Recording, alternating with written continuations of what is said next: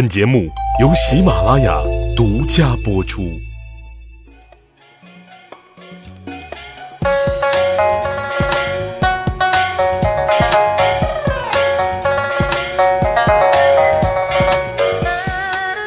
趣扒历史，增长见识，密室趣谈，在下大汉。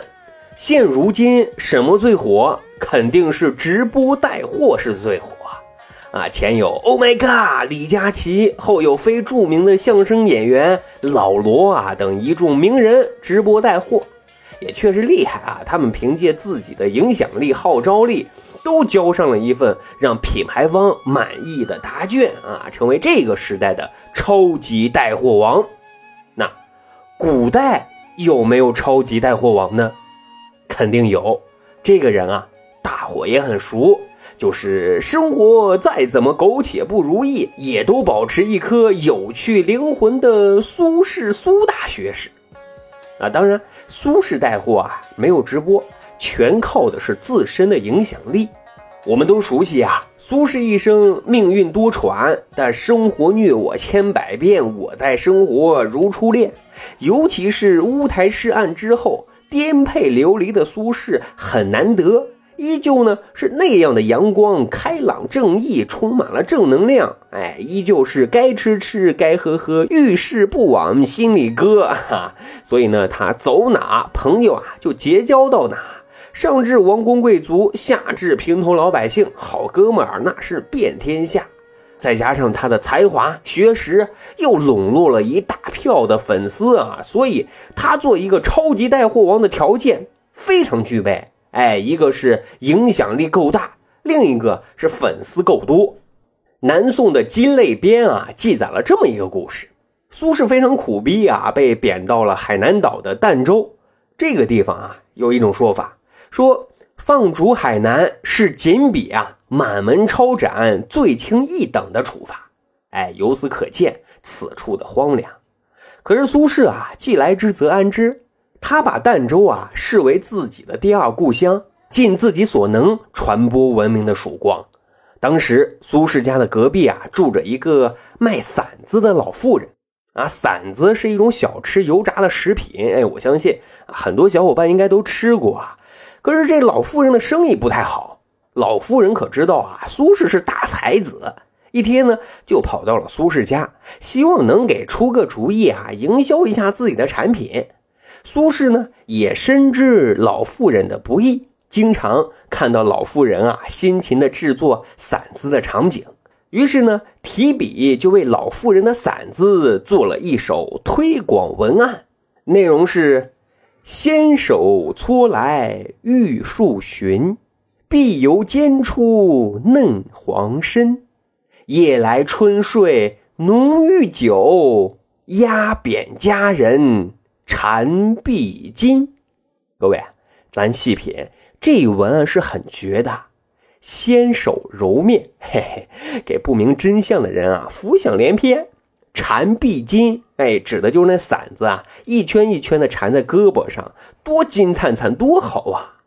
好的文案的功效是什么呢？就是直勾勾的勾引你去买买买买买。哎，据说老妇人把这个广告文案贴出来之后，立马这个店就成了网红店啊！大家都是竞相排队购买，都想尝一尝被苏轼推荐的馓子是什么味道。《春主祭文》还记载了这么一个带货故事啊。苏轼在杭州啊任龙图阁学士的时候，一天啊，一位陈姓的商人跑到他这儿来告状，说有人啊欠他们家购买灵绸的两万多钱，多次催要，一直都不给偿还。苏轼呢就安排人啊把这个欠账的人找过来问缘由。欠账的人啊鼻涕一把泪一把啊。说不是不想偿还，而是无力偿还。原来他家呢是制作售卖扇子生意的，可是呢今春以来又逢阴雨连绵，扇子啊根本就没人买。他呢是实在无力偿还啊，制作扇子而购买的零筹的这些欠账啊。苏轼一听是这个情况，眼珠一转，妙计上来。看来啊，自己得亲自上马带货了。他就让欠账者啊把他们家所制售的扇子全都拿来，现场啊挥毫泼墨，在扇面上呢写行书、草书，画上枯木、竹石，之后呢就对欠账者说啊啊拿出去卖吧，来偿还欠款。欠账者感激涕零啊，抱着扇子啊，赶紧就出门售卖。也不知道是谁走漏了风声，欠账者抱着的扇子啊，刚一出门，就有喜欢苏轼字画的粉丝啊，围的是里三层外三层，最终啊，是以一千钱一把的价格疯狂抢购啊，很快就售罄了。买到的人兴奋不已，来晚没买到的人则是沮丧不已啊。欠账者自然是最高兴的，在苏轼出面带货之后，不仅啊顺利的还清了欠款，自己呢还有盈余，哈，那自然对苏轼那是一番千恩万谢，感激不尽啊。其实要说来啊，苏轼不仅擅长带货，带动寺院的香火，那也是一把好手啊。每个寺院都希望自己能成为千年古刹。啊，但是要成为名刹，最主要的是香火要旺，而想要香火旺，那就得信徒多啊。于是很多寺院就巧借名人效应，吸引信徒啊。一般的做法呢，就是让名人啊来题字。有一年啊，苏轼呢来到了常州的报恩寺，正好新的大雄宝殿建成，主持呢就请苏轼啊以板为壁，为寺院题字。啊，写的是什么内容呢？史料并没有记载，但是呢，却记载了后来啊，后党又开始作幺蛾子了，开整苏轼了。当时要求，只要是苏轼的一墨，全部咔嚓毁掉。报恩寺的老僧知道这事儿之后，觉得哎呀，这太可惜了，于是呢，就悄悄的用厚纸啊糊住了留有墨宝的墙壁。然后呢，在外面啊涂成漆，就这样非常幸运的啊逃过了一劫。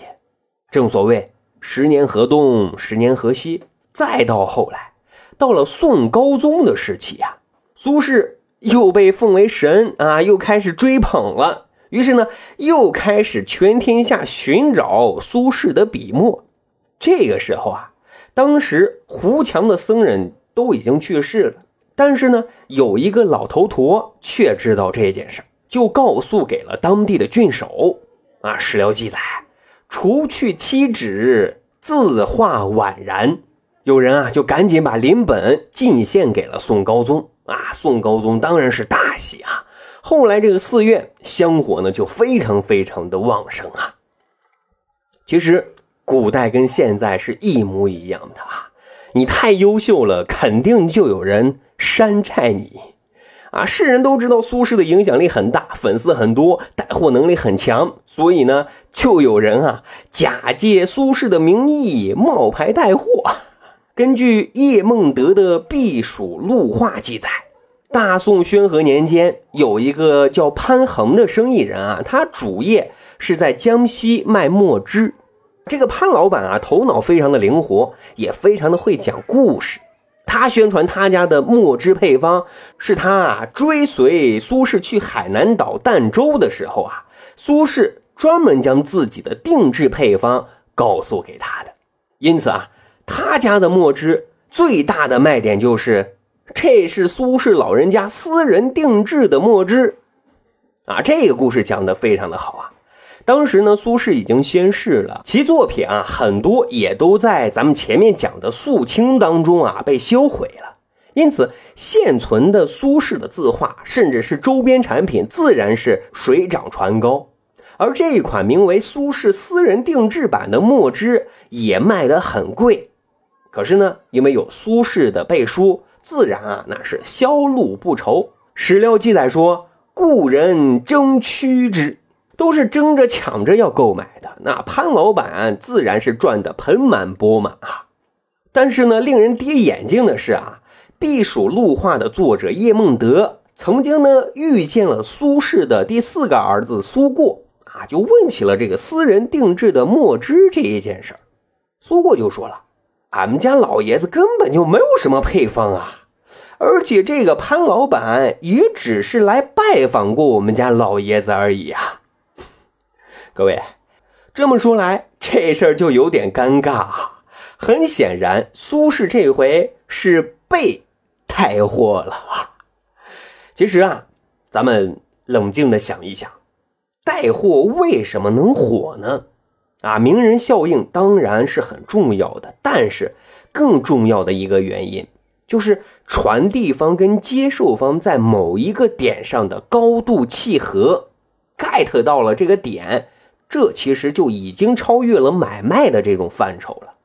那今天呢，大汉就想尝试跟大家推荐一组大英博物馆的文创产品，看是否啊能 get 到您的点呢？大英博物馆古埃及藏品序列啊有两个超级的网红，一个呢是安德森猫，拽拽的很酷的一只猫啊，佩戴有耳环、鼻环，特潮流啊，项圈上呢挂着是乌加特之眼。在神话中啊，乌加特之眼是地上生灵死亡之时，灵魂到冥界的引渡媒介，那很厉害啊。另一个网红啊是阿努比斯，是长着狼头却拥有神权的人哈。他有一个审判天平，天平一边呢放着是代表真理的羽毛，另一边呢放置的是死者的心脏。如果说心脏比羽毛轻，人就可以升入天堂；反之呢，就得下地狱啊！博物馆呢，就围绕这两个很有故事的网红啊，衍生了很多文化的产品，比如说印有酷酷拽拽的安德森猫 T 恤啊，很 Q 版的这种安德森猫的钥匙扣收纳背包啊，还有适合女孩子的抱枕啊、坠饰啊、埃及蒙神的盲盒等等等等啊，相信。节目能听到这里的你啊，一定是很喜欢文化内涵的，就如同今天所推荐的这些文创产品，当赋予它内涵、赋予它文化啊，他们就会熠熠发光、与众不同。现在呢，您就可以点击节目音频进度条上方的红色购物车，选中您所中意的文创啊，把不一样的带回家吧。好，这就是咱今天的密室。趣谈，感谢您的收听，咱下期再会。